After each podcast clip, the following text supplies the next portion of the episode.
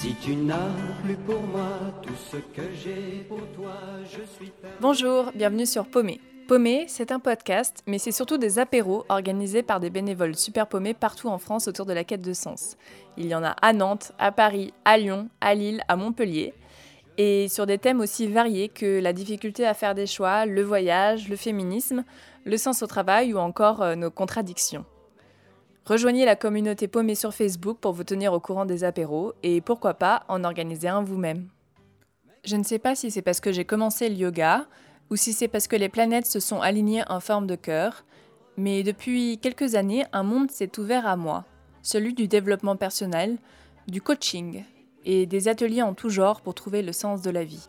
J'ai ouvert la porte d'un univers merveilleux, un univers où chacun peut casser ses schémas, devenir un être de lumière, où nos souffrances peuvent être acceptées, nos émotions traversées.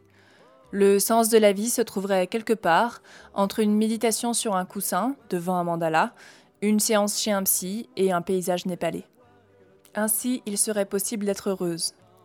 Et pour trouver la clé de ce bonheur enfin accessible, j'ai commencé à dévorer tout ce qu'il y avait sur le sujet. La confiance en soi de Christophe André. Être heureux n'est pas nécessairement confortable. A Return to Love de Marianne Williamson. Foutez-vous la paix. Les cinq blessures qui vous empêchent d'être vous-même. Balance ta peur. Change ma vie. Les accords Toltec.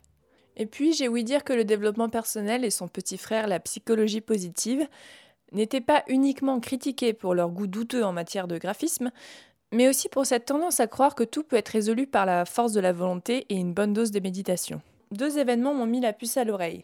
Titu Lecoq, une personne que j'admire énormément, m'a soufflé qu'elle était assez sceptique envers ce mouvement dans un des épisodes de ce podcast. Moi, ce que je reproche au développement personnel, on va être très clair, c'est de dépolitiser des sujets politiques et que euh, quand on est malheureux, on peut être malheureux pour des raisons personnelles, etc. Tout ça, mais on est quand même des individus plongés dans une société et cette société a une influence sur nous. Et je pense que euh, voilà, il faut pas dépolitiser le dans la pommitude, il y a un côté politique et il faut pas le perdre et que euh, les trucs de développement personnel quand même très souvent c'est un peu ou du yoga, c'est ouvre tes chakras et puis toi tu vas trouver ta solution et ta vie elle sera belle et c'est réglé et tu me fais un chèque. Deuxième indice. Deux bénévoles super paumés ont organisé un apéro paumé autour de la dictature du bonheur le 17 avril dernier à Paris. Elles avaient l'air d'avoir comme une dent contre la psychologie positive, et vu qu'elles avaient l'air super cool, je me suis dit qu'il y avait un truc à creuser. Il y avait Marine. Je m'appelle Marine, j'ai 29 ans et je suis une super paumée. Après une expérience dans l'industrie textile, puis dans une ONG environnementale, euh, je cherche toujours ma voie et c'est comme ça que j'ai connu Paumé. Et Marianne. Je m'appelle Marianne et j'ai organisé il y a quelques temps mon premier apéro paumé avec Marine sur la dictature du bonheur. J'étais donc curieuse de savoir pourquoi elles avaient choisi ce thème et pourquoi elles avaient une dent contre la psychologie positive. J'avais envie d'aborder ce thème parce que depuis quelques années, il y a un vrai essor du développement personnel. Et même si je trouve que c'est une bonne chose sur beaucoup de points, j'ai l'impression qu'aujourd'hui on est devenus des consommateurs du bonheur on consomme des moyens d'être heureux avec des livres, des coachings, des vidéos. Et là-dedans, il y a deux choses que j'avais envie de mettre en avant. Premièrement, c'est le fait que quelque part, on n'a plus trop le choix que d'être heureux, que la souffrance est devenue honteuse. Et quand tu croises euh, un ami ou quelqu'un au boulot et qui te demande si ça va, tu te sens forcément obligé de répondre euh, que oui, même si ça va pas. Et j'ai le sentiment qu'aujourd'hui, avec, euh, ce, avec l'essor du développement personnel, c'est devenu pire. Et la deuxième chose, euh, c'est euh, que c'est devenu un gros business. On peut se demander finalement si l'intention pour ceux qui participent à ce business, c'est vraiment d'aider les gens à se sentir mieux ou de dire aux gens ce qu'ils ont envie d'entendre pour qu'ils achètent. Alors la quête du bonheur, ça m'attire et ça m'agace à la fois.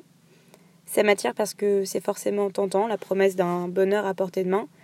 L'idée qu'avec quelques outils magiques, je peux transformer ma vie en un bonheur permanent et éviter comme ça les coups de blues, bah, c'est sûr que j'accroche quoi. Donc euh, voilà, c'est plutôt vendeur. Alors une chose qui m'agace avec la quête de bonheur à tout prix, c'est d'abord le fait que ce soit devenu une vraie façon de faire de la thune, sous la forme de coaching en psychologie positive, de bouquins sur la quête de sens, euh, d'articles dans les magazines sur l'épanouissement personnel, etc. Euh, voilà, je trouve que c'est euh, dommage. on pourrait se dire chouette, c'est cool, on va prendre notre vie en main et on va tous être plus heureux comme ça. Mais bah, j'y crois pas. Je pense que c'est illusoire de, de penser qu'on peut supprimer nos émotions négatives et que on peut avoir le contrôle de nos émotions 24 heures sur 24. Ensuite, ça pose plusieurs problèmes parce que à force de consacrer une énergie et un temps dingue à essayer d'être heureux, bah, je pense qu'on s'épuise. Et, euh, et, en plus euh, de s'épuiser, on peut en venir euh, à être triste. Donc c'est contradictoire, mais en fait, quand on se dit que. Moi, si on me dit, bah, tu as tous les outils en main, le bonheur est à portée de main et tu n'y arrives pas, bah, c'est quand même inquiétant. Je me demande si je suis normale et, et ce qui cloche. Et puis enfin, le fait de se préoccuper de, notre bonheur et de notre petite personne, ça nous éloigne quand même de, beaucoup de choses, ça nous déconnecte des autres, ça, enfin, ça risque en tout cas de, nous éloigner des problèmes de société et puis, euh, puis on finit par euh, se préoccuper euh, que de soi et à être obnubilé par notre petit bien-être individuel et passer à côté de beaucoup de choses. Si je reste convaincu qu'on ne peut pas construire un monde meilleur si les individus ne se penchent pas un peu sur leurs peurs, leurs émotions et leur manière de communiquer, ça n'empêche pas de rester vigilant. Parce que quand on traverse des phases de pommitude, nous sommes fragiles et qu'il peut être facile de tomber dans les bras de marchands de bonheur.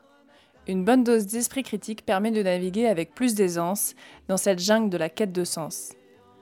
Critique et cool, ce sont peut-être les deux adjectifs que j'utiliserai pour qualifier Albert Munkaiber. Je suis euh, docteur en neurosciences et psychologue clinicien. Quand je l'ai rencontré pour l'interview, il portait une sorte de coussin autour du cou pour pouvoir faire des siestes à tout moment. Autant dire qu'à mes yeux, c'est un génie. Est-ce que euh, toi, t'as déjà été euh, paumé dans ta vie? Moi, je... Hmm, pourquoi tu me poses la question au passé? Je suis encore paumé. J'ai pas arrêté de l'être. C'est pour moi, c'est. Je sais que ça paraît bizarre et ça va même peut-être paraître prétentieux, mais pour moi, c'est presque rassurant. En fait, ça me fait peur si on l'est pas, parce que euh, pour moi, être paumé, c'est être dans la recherche, et vu que je suis chercheur, c'est pour ça que les chercheurs s'appellent chercheurs, pas trouveurs. Parce qu'on est tous un peu paumés en train d'essayer de comprendre comment est-ce que le monde naturel fonctionne. Et si on était des trouveurs, bah, une fois qu'on a trouvé, on cherche plus. donc une fois qu'on n'est plus paumé, c'est qu'on cherche plus. Euh, ce qui peut être rassurant pour des personnes, je pense pas que c'est euh, souhaitable que tout le monde soit paumé, paumé, tout le temps, mais moi, dans mon tempérament, euh, je préfère la, recherche à la trouvaille, un peu. Est-ce que ça serait pas hyper inconfortable d'être tout le temps paumé? Euh, Je ne cherche pas le confort tout, le temps. Je sens que le confort, c'est un peu comme le sommeil. C'est-à-dire, quand on se pose la question, si on répond. Genre, si je me demande est-ce que je suis endormi? Et je réponds, c'est automatiquement non. Parce que sinon, je ne peux pas répondre à la question parce que je dors. Et le confort, c'est la même chose. Si on est tout le temps en train de chercher le confort, et tout le temps en train de faire des sortes le point avec moi-même est-ce que je suis confortable, bah il y a tellement de choses dans le monde qu'on peut tout le temps vouloir plus. Et je trouve que cette course au confort permanent est beaucoup plus inconfortable que l'inconfort, paradoxalement. C'est comme si c'est comme une, une, roue de hamster où tu cours, tu cours, tu cours, tu cours, en essayant tout le temps de trouver ton confort. Euh, et alors que si tu arrêtes de courir, c'est vrai que la roue n'est peut-être pas plus le truc le plus confortable au monde. Il y a un angle, elle n'est pas plate, etc mais je suis sûr que c'est moins inconfortable que d'être tout le temps en train de courir. Je sais pas comment j'ai eu cette métaphore, mais je l'aime bien. Le hamster, ça me parle aussi. Voilà, parce que je suis paumé. J'ai connu Albert à travers une vidéo où il déclarait son amour de la flemme, où il affirmait que s'il pouvait passer sa vie à jouer aux jeux vidéo, ça serait parfait. Des paroles qui m'avaient marqué car assez loin des discours euh, qu'on entend souvent autour du Be Your Better Self et autres mantras. Je trouve que la flemme a une mauvaise réputation. Pour moi, la flemme, c'est essayer de ne pas bouger avant d'avoir trouvé le chemin le plus optimal, ou qui va me coûter le moins d'efforts. Et pour moi, une grande partie des innovations dans le monde euh, ont été faites par des flemmards parce qu'ils avaient la flemme de refaire ce que les autres étaient en train de faire. Et souvent, on, a la flemme, donc on trouve des manières moins coûteuses. Je sais pas, imagine, on est une famille en 1940, on regarde la télé, il faut changer de chaîne, il faut que quelqu'un se lève du sofa à la télé pour appuyer sur le bouton, parce qu'il n'y avait pas encore la télécommande. Je sais pas c'est quand, mais disons, c'est en 1940, disons qu'il n'y avait pas la télécommande. Je sais pas c'est quoi les dates. Euh, pour beaucoup de gens, c'est rien. Genre, il faut juste se lever deux pas et appuyer à la télé. Je suis sûr qu'il y a un flemmard qui disait ces deux pas. J'ai trop la flemme de les faire Et donc, il a passé beaucoup plus d'efforts pour inventer la télécommande, mais après, il n'a plus jamais dû se lever de son sofa. Et pour moi, c'est un peu ça la flemme. C'est de passer un peu de temps pour inventer la télécommande et après de me mettre dans mon sofa et de plus bouger. J'ai posé à Albert la question sur laquelle les philosophes se cassent les dents depuis des millénaires. C'est quoi le sens de la vie? Le but pour moi de la vie, c'est de passer tranquillement sa vie, parce qu'on va tous mourir à la fin, c'est un peu la seule certitude qu'on a, de la manière la plus cool, je sais pas d'autres mots, possible pour moi et pour les autres. Parce qu'il ne faut pas juste être dans une sorte d'égoïsme, genre moi je vais mourir à la fin, donc euh, après moi le déluge, je veux juste m'amuser, donc je vais prendre des avions tous les week-ends alors que ça pollue et c'est en train de tuer la planète, je vais, euh, je vais, je vais acheter sans me soucier de l'éthique, de ce que je consomme, etc. Non, c'est pas, pas pour moi ça, c'est vraiment être tranquille, cool, et mourir à la fin sans faire chier le monde et, et en essayant d'éviter de se faire chier soi-même. Euh, sans que ça soit encore une fois des injonctions de bonheur. Je veux pas spécialement que toute ma vie je sois content. Si toute ma vie c'est ça va, ça me va. Avec des moments où c'est cool et des moments moins cool, parce qu'encore une fois l'inconfort, je pense que c'est pas possible d'y échapper. Beaucoup de fois, j'ai l'impression, euh, par exemple au cabinet, les personnes qui viennent me consulter, etc. Beaucoup de fois, il y a, en anglais, il y a un mot qui s'appelle masturbation. Pas masturbation, masturbation, du mot must. Must en anglais, ça veut dire devoir. Et beaucoup de gens font cette masturbation où ils s'imposent des choses. Je dois réussir dans ma carrière, je dois perdre du poids, je dois faire ci, je dois faire ça. Et c'est des injonctions qu'on s'auto-impose, bien sûr conditionnées par la société, mais beaucoup de fois qu'on s'auto-impose. Je dois répondre à mes mails maintenant, je dois aller à cette soirée avec le FOMO euh, et tout ça, où on se, on se pourrit la vie avec les trucs qui sont supposés euh, nous rendre heureux. Par exemple, j'ai eu une personne qui est venue pour un burn-out alors qu'elle travaille dans un centre de yoga. Elle s'est burn-outée en injonction de il faut que je me réveille à 6 heures du matin parce que j'ai un déjeuner à 9 heures, il faut que je fasse ma, ma méditation 2 heures avant de manger, ou bien il faut que j'ai un dîner mais j'ai pas le temps de faire euh, ma, respiration holotropique. Euh, et, je vois ça de plus en plus de personnes par injonction de bonheur, par masturbation, de réussir leur vie, de se combler parce qu'on va mourir, euh, se fatigue beaucoup plus qu'autre chose. Tu leur dis quoi ces gens? Euh, D'essayer moins, d'essayer moins, de faire moins d'efforts. Genre, vraiment, faites moins d'efforts. Trompez-vous, faites, faites des conneries. Euh, tant qu'on peut se le permettre, hein, parce que des fois aussi on a des enfants et une famille, et la marge d'erreur est moins importante, mais même là, par exemple, si des personnes ont des enfants, ne sous-estimez, pas tellement vos enfants. Les humains, on est beaucoup moins fragiles que ce qu'on croit. On a vécu 230 000 ans dans un environnement euh, presque hostile et on est encore la même espèce. Et j'ai l'impression que les gens, si, si il se passe n'importe quoi, c'est c'est la fin du monde. Je vois des parents qui angoissent sur si leur enfant, je sais pas, met ses mains dans le sable, c'est presque la fin du monde. Euh, euh, il faut que tout le monde mange hyper sain tout le temps, que tout soit très aseptisé, alors qu'on est une putain d'espèce résiliente. Et on sous-estime Homo sapiens sapiens un peu. Et le développement personnel dans tout ça Qu'est-ce qu'il en pense, Albert? Si ça aide, tant mieux. Mais en tout cas, à un niveau de sociétal, je suis pas sûr que c'est une bonne chose. Parce que, à force d'injonctions de be yourself, trust yourself, trust your intuition, faites confiance à votre intuition, on déplace une grande responsabilité sur l'individu. Et des fois, c'est pas assez. Des fois, c'est pas une bonne manière. Des fois, c'est la société qui est très violente. Des fois, le système est très violent. Je sais pas, les discriminations contre les femmes, contre les minorités. Euh, je peux pas dire à quelqu'un qui est, je sais pas, euh, euh, qui, est un peu ostracisé dans son milieu, just be yourself, et je m'en fous de s'il va se faire tabasser ou qu'est-ce qui va se passer. On a besoin de, de aussi s'occuper du système, de, rendre, de, la société. Et le, le développement personnel, c'est pas un développement groupal, c'est un développement personnel. Et ça redéplace la responsabilité sur l'individu, et les individus qui n'y arrivent pas, qui font confiance à leur intuition, qui croient qu'ils sont des êtres divins et de lumière et qu'ils ont un potentiel de fou et qui font leur méditation et qui mangent leur, leur euh, quinoa et leur kale et je caricaturise parce que ça peut être très bon le quinoa et le kale mais juste dans ce, dans ce courant ceux qui n'y arrivent pas sentent qu'ils sont cassés qu'ils sont c'est comme si l'univers il y a par exemple la loi de l'attraction genre si tu crois à quelque chose de positif l'univers t'enverra des ondes positives et si tu crois à des trucs négatifs et c'est des gens qui positivisent l'univers, euh, il répond pas, ils sentent que l'univers est contre eux. Alors que ça marche pas, c'est un peu du bullshit toute cette théorie. Euh, et, et, ça vend des, ça, fait, ça rapporte des milliards et des milliards, beaucoup plus que tous les courants qu'on décrit, des lobbies pharmaceutiques, machin. On ne parle pas des lobbies homéopathiques, des lobbies du développement personnel, des lobbies de tout ça qui se font des millions et souvent sur des injonctions qui, qui laissent beaucoup de gens en détresse.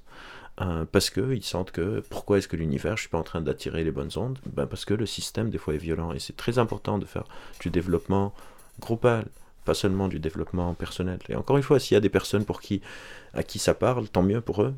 Mais il faut pas tomber dans le piège de croire que c'est universel, que c'est des techniques qui marchent, qu'il suffit juste que je positivise et que. Je sais même pas que c'est dire be yourself. C'est comme si on dit faites la paix dans le monde. Bah oui, tout le monde veut la paix dans le monde, mais le problème c'est que quand on rentre dans les détails, c'est beaucoup plus compliqué. Et souvent, le, diable est dans les détails. Les Américains, ils ont ce proverbe The devil is in the details. Et euh, c'est un peu ça le problème des trucs euh, du développement personnel. Genre, be yourself. Très bien, comment? Genre, déjà, comment est-ce que je peux être quelqu'un d'autre? Comment est-ce que je peux be someone else? De toute façon, je suis tout le temps myself. Et après, je fais quoi? Donc, c'est tout le temps souvent des platitudes. Start with the beginning. Commencer par le commencement. Genre, merci. évidemment, genre, Merci beaucoup. C'est très très très utile. Comme...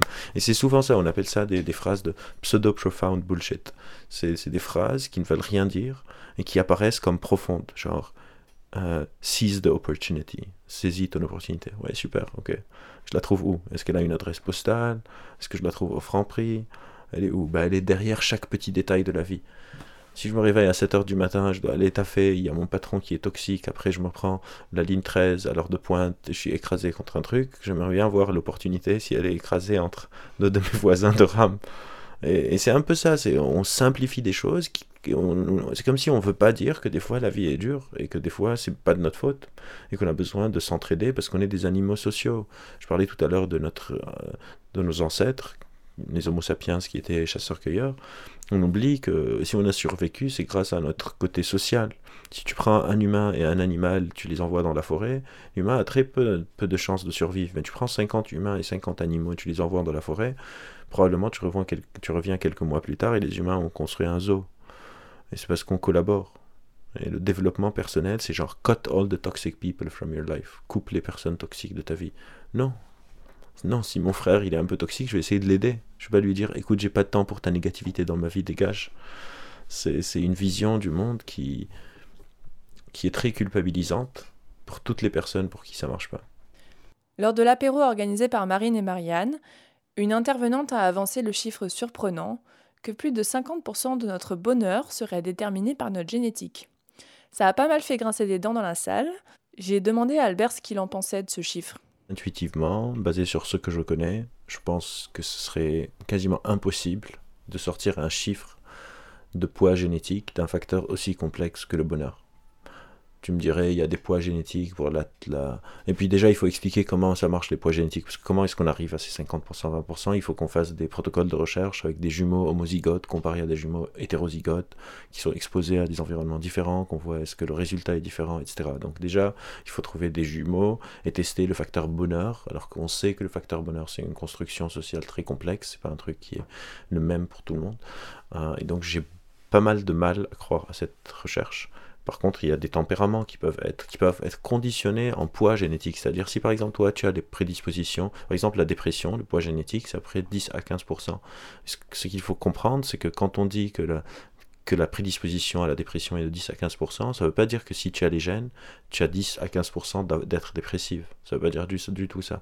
Ça veut dire que tu as 10 à 15% de chances en plus que quelqu'un qui n'a pas ces gènes, de, éventuellement, dans des circonstances similaires, développer un trouble dépressif. Et donc c'est pas du tout comme tu as les gènes des yeux verts et du coup tu as les yeux verts. C'est pas du tout comme ça, parce que c'est des phénotypes qui sont, c'est un peu des mots techniques, mais c'est un débat où il faut, par exemple, c'est ce genre de débat, il faut pas avoir une opinion si on comprend pas comment ça marche, parce qu'on est juste dans de l'illusion de connaissance, et des sujets qui sont complexes, que je pourrais pas expliquer, par exemple, très simplement, parce qu'il faut avoir une certaine maîtrise, et moi je l'ai pas, pour pouvoir m'exprimer clairement sur le sujet. Je peux m'expliquer avec m'exprimer avec les mots un peu plutôt techniques. Et donc, les gènes, ça s'appelle le génotype. Ce qu'on voit, ça s'appelle le phénotype.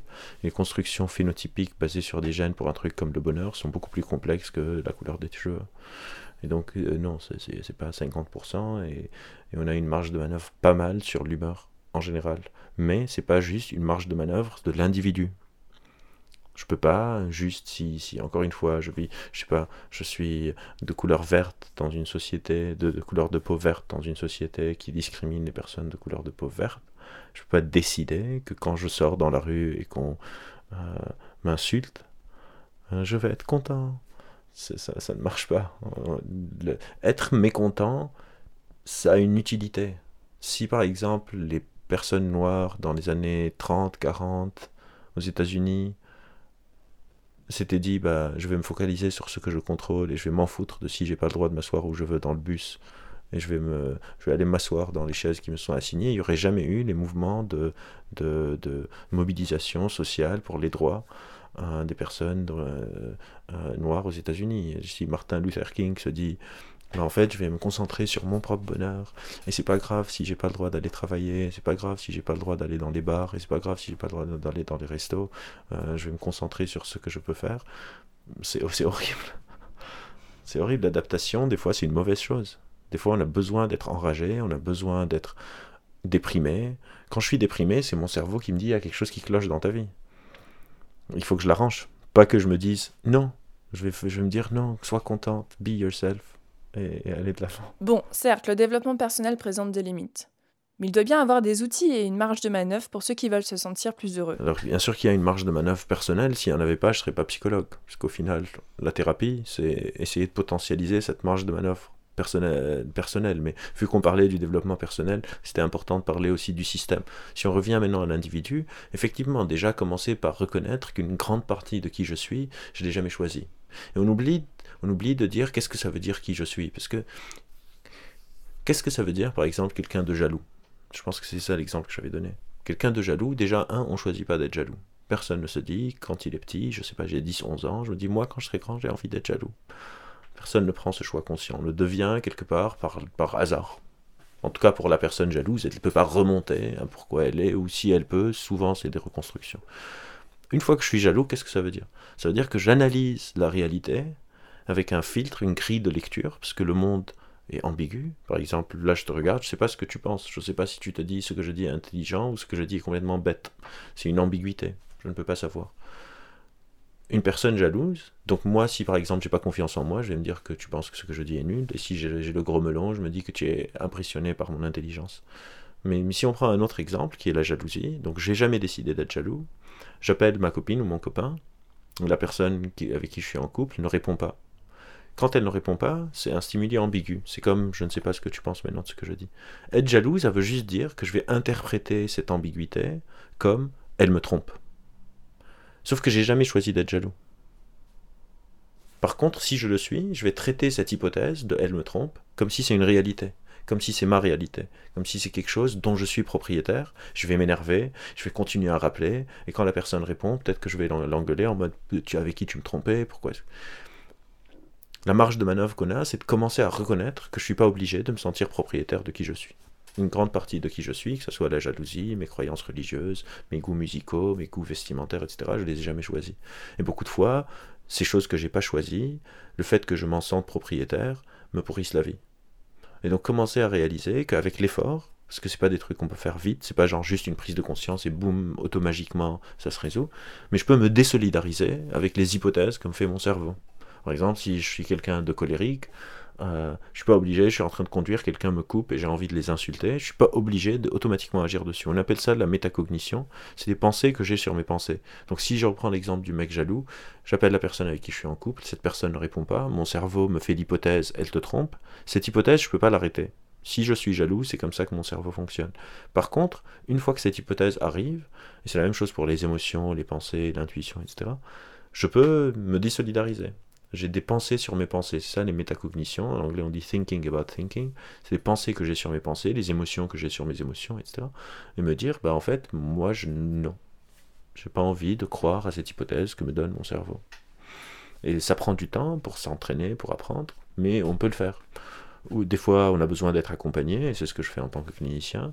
Et pour certaines choses, on peut le faire seul en apprenant à reconnaître que effectivement moi je suis quelqu'un je sais pas de euh, de euh, d'avare, j'aime pas dépenser des sous parce que ma famille était très pauvre et maintenant je gagne bien ma vie et j'ai plus envie euh, de l'être et du coup de faire un effort de dépenser mes sous, et je vais sentir une gêne, parce que je suis quelqu'un qui a cette autre personnalité que j'ai jamais choisie, mais à force, au bout d'un moment, cette gêne va se dissiper. Les hypothèses, on appelle ça un fonctionnement heuristique, c'est un fonctionnement approximatif où les aires sous-corticales du cerveau vont faire les computations nécessaires, les opérations nécessaires, et envoyer l'information quelque part. Je caricaturise, c'est pas vraiment, il n'y a rien qui envoie, mais pour, pour caricaturiser, euh, qui envoie l'hypothèse la plus probable à ma partie consciente, dans mon cortex préfrontal, et après, c'est mon cortex préfrontal qui peut décider soit d'utiliser cette information, soit de, se désolidariser du truc. Selon les informations, c'est plus difficile. Un des jeux que je joue souvent, c'est que je demande aux gens, euh, je sais pas quelle est la couleur du mur blanc, quelle est la couleur de cette page blanche, quelle est la couleur de ce meuble blanc, quelle est la couleur de ce poster blanc, que boit la vache, et les gens disent du lait. Alors que les vaches, ça boit de l'eau. Parce que blanc, blanc, blanc, liquide, lié à la vache que je peux boire, mon cerveau me dit du lait. C'est la même chose pour le truc de la jalousie et tout ça. Et le but, c'est petit à petit donc, de faire en sorte que ce contrôle métacognitif, donc le cortex préfrontal, refuse les hypothèses, parce que c'est des hypothèses que je considère pas bonnes. Et donc il y a des techniques, certaines techniques sont comme par exemple, si quand j'ai une pensée automatique, donc ces hypothèses, on appelle ça des pensées automatiques, ou une émotion automatique, la soumettre à trois questions, on dit quels sont les faits. Donc J'appelle la personne avec qui je suis, elle répond pas, mon cerveau me dit elle te trompe. Quels sont les faits? Les faits, c'est pas qu'elle me trompe pas, parce que me dire elle me trompe pas, c'est aussi absurde, j'en sais rien. Les faits, c'est qu'elle ne répond pas à son téléphone. Est-ce que cette pensée m'est utile? Est-ce que me dire qu'elle me trompe va, m'aider à ce qu'elle décroche? Et surtout, on est très bon à conseiller aux autres, à donner des conseils aux autres, on est assez mauvais à se conseiller soi-même, de me demander qu'est-ce que je conseillerais à quelqu'un à ma place, ou d'avoir des personnes en qui j'ai confiance, qui peuvent jouer le rôle de garde-fou. Je dis voilà, je suis dans cette situation, est-ce que tu penses que parce que toi tu es extérieur à la situation, tu vois des choses que moi je vois pas? Qu'est-ce que tu me conseillerais de faire Et de suivre leurs conseils? J'ai écrit un livre euh, qui est sorti la semaine passée, et pendant la, rédaction, moi je suis très attaché, c'est mon livre. Des fois j'envoyais des, parties à des potes chercheurs à moi qui me disaient ça c'est pas bon, il faut que tu changes. J'étais pas d'accord, mais je faisais ce qu'ils me disaient quand même. Parce que je sais qu'ils ont une vision hmm, plus, moins motivée que moi sur mon travail et donc, je pouvais plus leur faire confiance à eux que me faire confiance à moi. Et c'est là où on revient aux injonctions du personal development que je trouve très mauvaises, parce que c'est que des fois, il ne faut pas se faire confiance.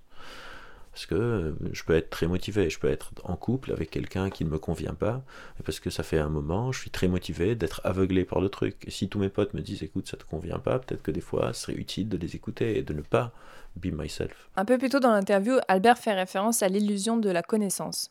Ce biais du cerveau qui te fait penser que tu maîtrises un sujet alors qu'en fait euh, pas trop et qui peut te faire dire des bêtises.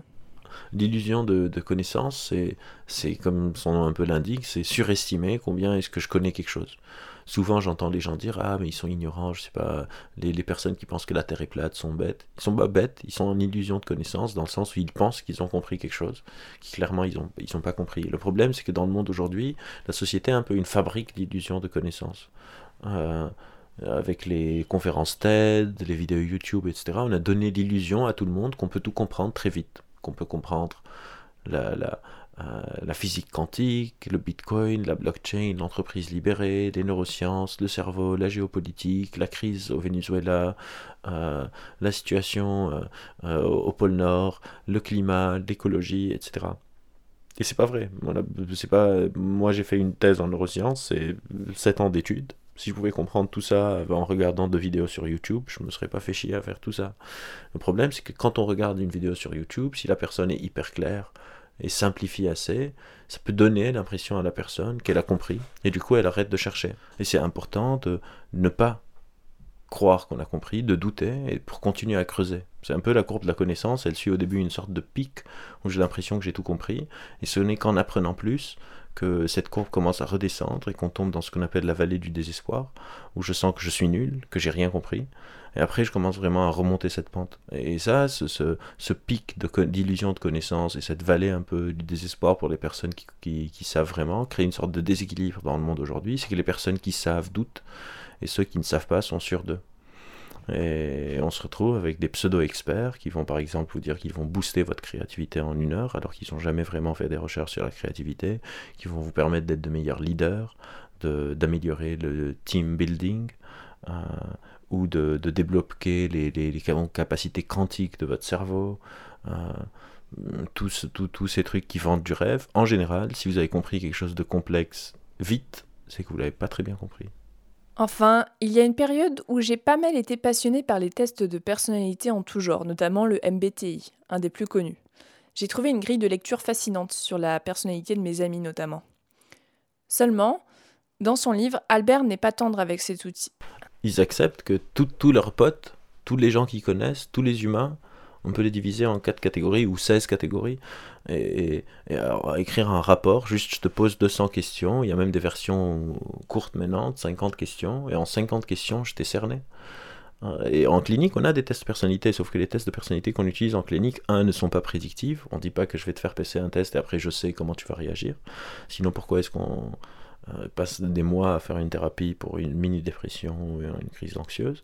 Euh, donc je leur dis ça, de qu'ils essayent. En fait, toutes les personnes qui utilisent le MBTI, je fais un appel, je vous mets au, défi et je suis très intéressé si vous le faites de m'écrire. Euh, vous pouvez avoir mon contact.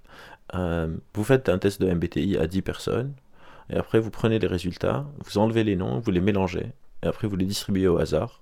Et vous dites pas aux personnes que vous avez distribuées au hasard et vous allez voir que les gens se reconnaissent dedans, même si vous leur donnez les tests qui sont pas les leurs. Parce que le MBTI est écrit d'une manière un peu comme les horoscopes, où on peut se reconnaître dedans. C'est juste qu'on pense que c'est personnalisé. Et c'est des phrases, on appelle ça un effet Forer ou l'effet Barnum. Ça va paraître hyper bateau ce que je dis, mais je suis pas sûr qu'il y ait un sens à la vie. je pense que c'est un truc qu'on refait presque tous les jours. Je sais pas, une fois qu'on trouve le sens à la vie, on fait quoi? Genre, j'ai trouvé le sens de la vie. Et maintenant, je fais quoi? Qui se pose cette question, genre, et qui se pose la question de, ok, genre, qu'ils m'appellent, je leur donne le sens de la vie. C'est un secret que j'ai, qui m'est transmis de génération en génération depuis l'ère du temps. Je connais le sens de la vie.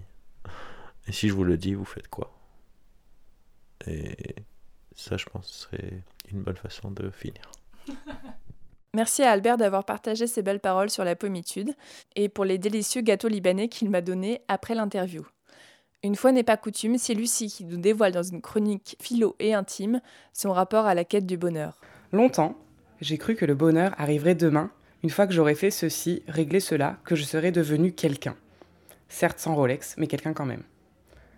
Un bonheur à portée de main, puisque j'avais l'impression qu'il ne me manquait qu'un tout petit quelque chose pour que tout soit parfait. Avoir passé cette réunion de travail qui me stresse, me sentir parfaitement bien dans mon poste, acquérir une écharpe et un bonnet de la même couleur, partir en vacances. Une vie pleine d'ambition. L'attente a d'ailleurs toujours été un de mes thèmes de prédilection. En témoigne un de mes poèmes de jeunesse douloureusement prémonitoire. J'attends, je passe mon temps à attendre. Mais tu n'arrives pas, tu n'arriveras jamais, j'en ai bien peur. Et puis sont arrivés les premiers cheveux blancs et l'angoisse du temps qui défile trop vite. D'où une pression accrue sur ma productivité, surtout sur mon temps personnel l'envie d'apprendre sans cesse pour avoir l'illusion d'avancer vers quelque chose, la lecture d'un maximum de livres et une liste d'objectifs absurdes, et une liste d'objectifs absurdes pour me pousser à faire des trucs, avec, il faut le reconnaître, une sacrée discipline. Remplir ma vie, remplir le vide, comme pour mieux oublier l'absurdité de l'existence. Heureusement, j'aime beaucoup trop dormir pour me lever tôt, ce qui m'a jusqu'ici empêché de devenir une Instagrammeuse postant des photos de ma Sadania de 5 heures du mat'. N'empêche qu'une main invisible me pousse à aller toujours plus vite et plus loin, au point de me reconnaître en toute simplicité dans la description du surhomme faite par Nietzsche dans Généalogie de la morale. Un homme toujours dans le coup d'après, qui s'efforce d'être ce qu'il n'est pas encore, et ce qu'il est déjà, il le rejette. Il exige sans fin et s'invente lui-même par-delà ce qu'il est.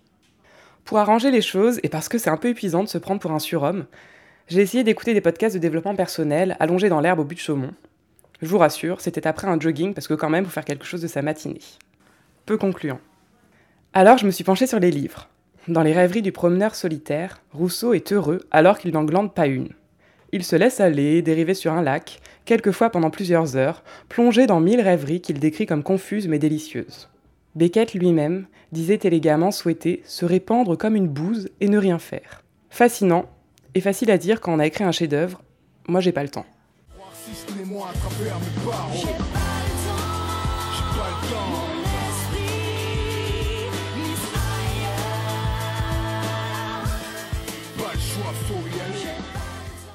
J'ai finalement choisi de mettre un point final à ma quête du bonheur un jour pluvieux. J'ai été entourée de tous mes amis, dans un lieu que j'aime, à ne pas faire grand-chose sinon manger, parler et danser, et j'ai vécu un pic de bonheur. comme le sentiment que j'allais exploser tellement je me sentais bien. Le problème, c'est que ma première pensée a été c'est bon, je peux mourir maintenant. Alors si être heureux, c'est avoir envie de mourir, je préfère encore abandonner la lutte, un peu trop extrême. Et quand je lis la dernière phrase de la dernière page des Nuits blanches de Dostoïevski, mon Dieu, tout un instant de bonheur, n'est-ce pas assez pour toute une vie? J'ai envie de répondre oui. C'est la fin de cet épisode. Paumé est une communauté Make Sense, et Make Sense c'est une communauté que n'importe qui peut rejoindre. Justine, Mathilde, Claire, Pauline, Noémie, Sophie et plein d'autres organisent chaque semaine des apéros sur des thématiques liées à la pommitude. Les prochains, euh, dans ma communication avec d'autres humains, paumé dans mon voyage ou paumé dans mon incapacité à dire non, euh, ont lieu à Paris et partout en France. Vous aussi, vous pouvez organiser un apéro. Pour cela, il vous suffit d'abord de rejoindre la communauté Facebook des paumés et de manifester votre intérêt. À bientôt et vive la pommitude!